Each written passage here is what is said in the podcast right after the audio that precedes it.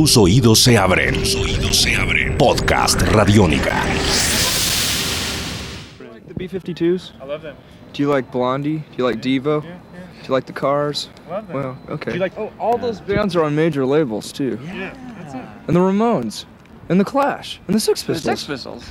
Not to say we're half as good as any of those bands, but there's our answer for, for the major Not label with 10 question. foot. Does it change anything? Mm, yeah, it gives you more freedom because you have more money to, you know, Burn. waste.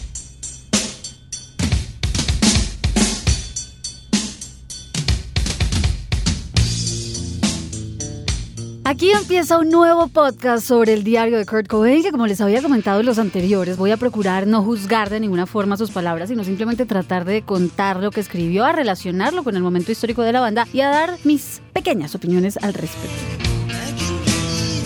Lo que voy a compartir hoy con ustedes marca un momento histórico muy, muy importante para la banda porque es el momento en el que Chris Novoselic y Kurt Cobain le escriben a Dave Foster, el personaje que hasta el 88 fue el baterista de Nirvana, le escribieron una carta que marcaría un punto importante dentro de la banda, una carta que fue escrita el 29 de mayo de 1988. Esta carta hay que leerla sabiendo de antemano que Kurt Cobain para ese entonces tenía 20 años y Chris Novoselic 22 y conforme les vaya contando van a ir entendiendo también por qué resalto el tema de la edad. Pero lo que sí les puedo adelantar es que básicamente se nota que hay mucha juventud en esas letras, en esas palabras.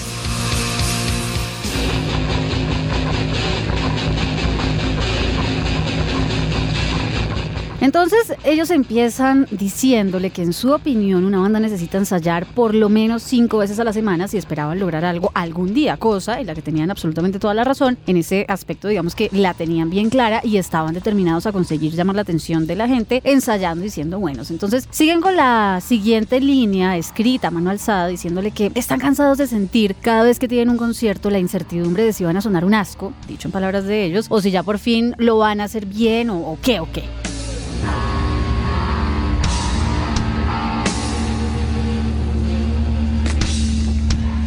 Le escriben, tenemos conciertos y no estamos ensayando y las dos grandes razones son Chris y su trabajo y tú y el lugar en el que vives. Aunque Chris por su parte puede arreglar sus horarios del trabajo y por lo menos ensayar en las noches. Cuando empezaste en la banda, continúan, nos dijiste que podías venir por lo menos cuatro veces a la semana y que en julio o agosto ya estarías viviendo aquí. Cuando Kurt Cobain dice aquí, pues se refiere evidentemente a Aberdeen.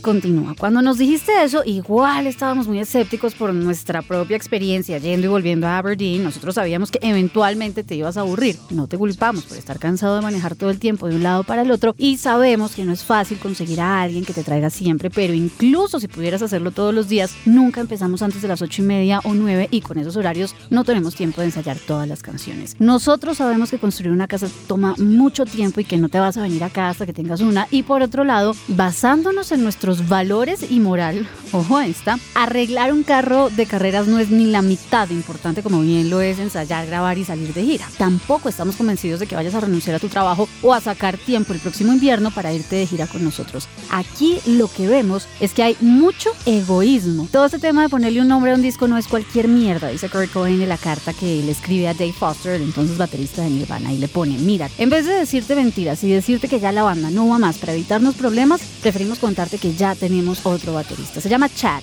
Es de Tacoma y tiene el tiempo para venir a ensayar todas las noches. Y lo más importante es que nos sentimos cómodos e identificados con él. Aceptémoslo, tú eres de una cultura completamente diferente y una banda no puede estar unida a menos de que haya compatibilidad entre todos los miembros.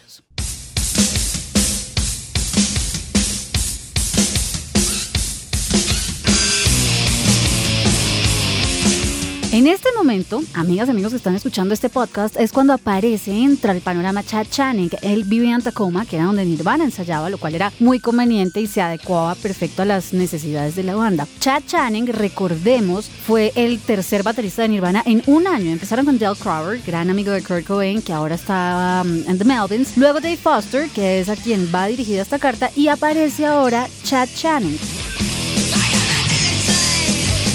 Continúan entonces la carta diciéndole que de verdad aprecian mucho su lealtad y sus ganas de mantener viva la banda. Le escriben que es un gran baterista y que esperan que pronto encuentre una, una nueva banda. Le dicen que también esperan que mm, esté muy bravo con ellos después de, de leer estas letras y que los odie, pero que no lo culpan porque saben que esto pues lo debió haber cogido desprevenido ya que en ningún momento le advirtieron que eso estaba pasando por sus cabezas, que despedirlo era una opción que estuvieran considerando.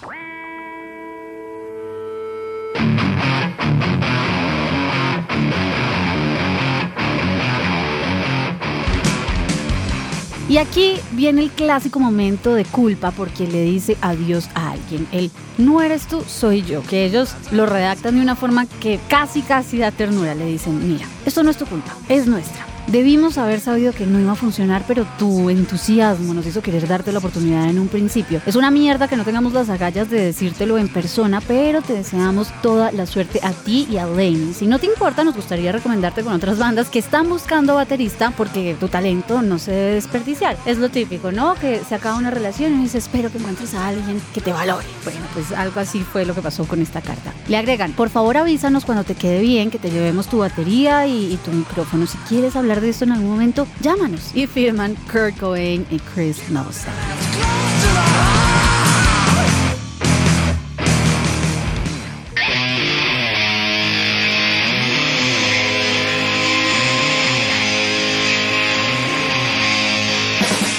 Abajo, al final de la carta, aparece una postdata de las novias de Kurt Cobain y de Chris Novoselic, es decir, de Tracy y de Shelly, escribiéndole a Lenny, la novia de Dave Foster. Le ponen, Lenny, gracias por traer a Dave cada vez que podías. Sabemos lo harto que es el paseo hasta acá. Shelly y yo disfrutamos mucho el tiempo que pasamos juntas mientras ellos ensayaban. Llámanos algún día y salimos las tres. Y firman Tracy y Shelly. Es decir, que ese día estaban los cuatro en un mismo lugar redactando esa carta. Yo no sé si a ustedes les pase, pero yo no pude evitar imaginarme los nervios de los cuatro pensando qué decir, cómo escoger bien las palabras, las novias dando sus opiniones, Kurt con el esfero en la mano y dentro de todo, todos siendo unos niños de un lugar remoto llamado Aberdeen.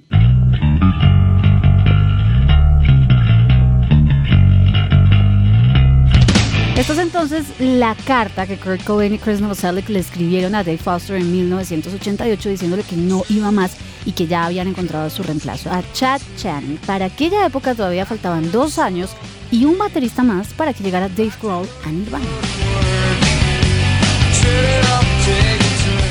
Para los que hayan leído Heavier Than Heaven sabrán que también se dice que lo que finalmente provocó la salida de Foster de la banda fue que estuvo en la cárcel dos semanas. Le revocaron su pase, su licencia, al parecer había estrellado a alguien, le pusieron un montón de multas y tuvo que cubrir los gastos médicos de la persona a la que atropelló. Y bueno, ahí Dave Foster se enredó demasiado como para pensar en, bandas de rock. ¿Se acuerdan que en el anterior podcast les hablaba de la carta que Kurt Cobain le escribía a Dale Crawford? Bueno, pues esta, dirigida a Dave Foster, se la escribieron justo antes de que tocaran en The Vogue los domingos de su pop y de hecho dicen que Dave Foster se enteró antes de que no iba más en la banda por un afiche que vio en, en el que se anunciaba el concierto de Nirvana en The Vogue que por la carta escrita un 29 de mayo de 1988. Así fue como el ciclo de Dave Foster llegó a su fin en Nirvana.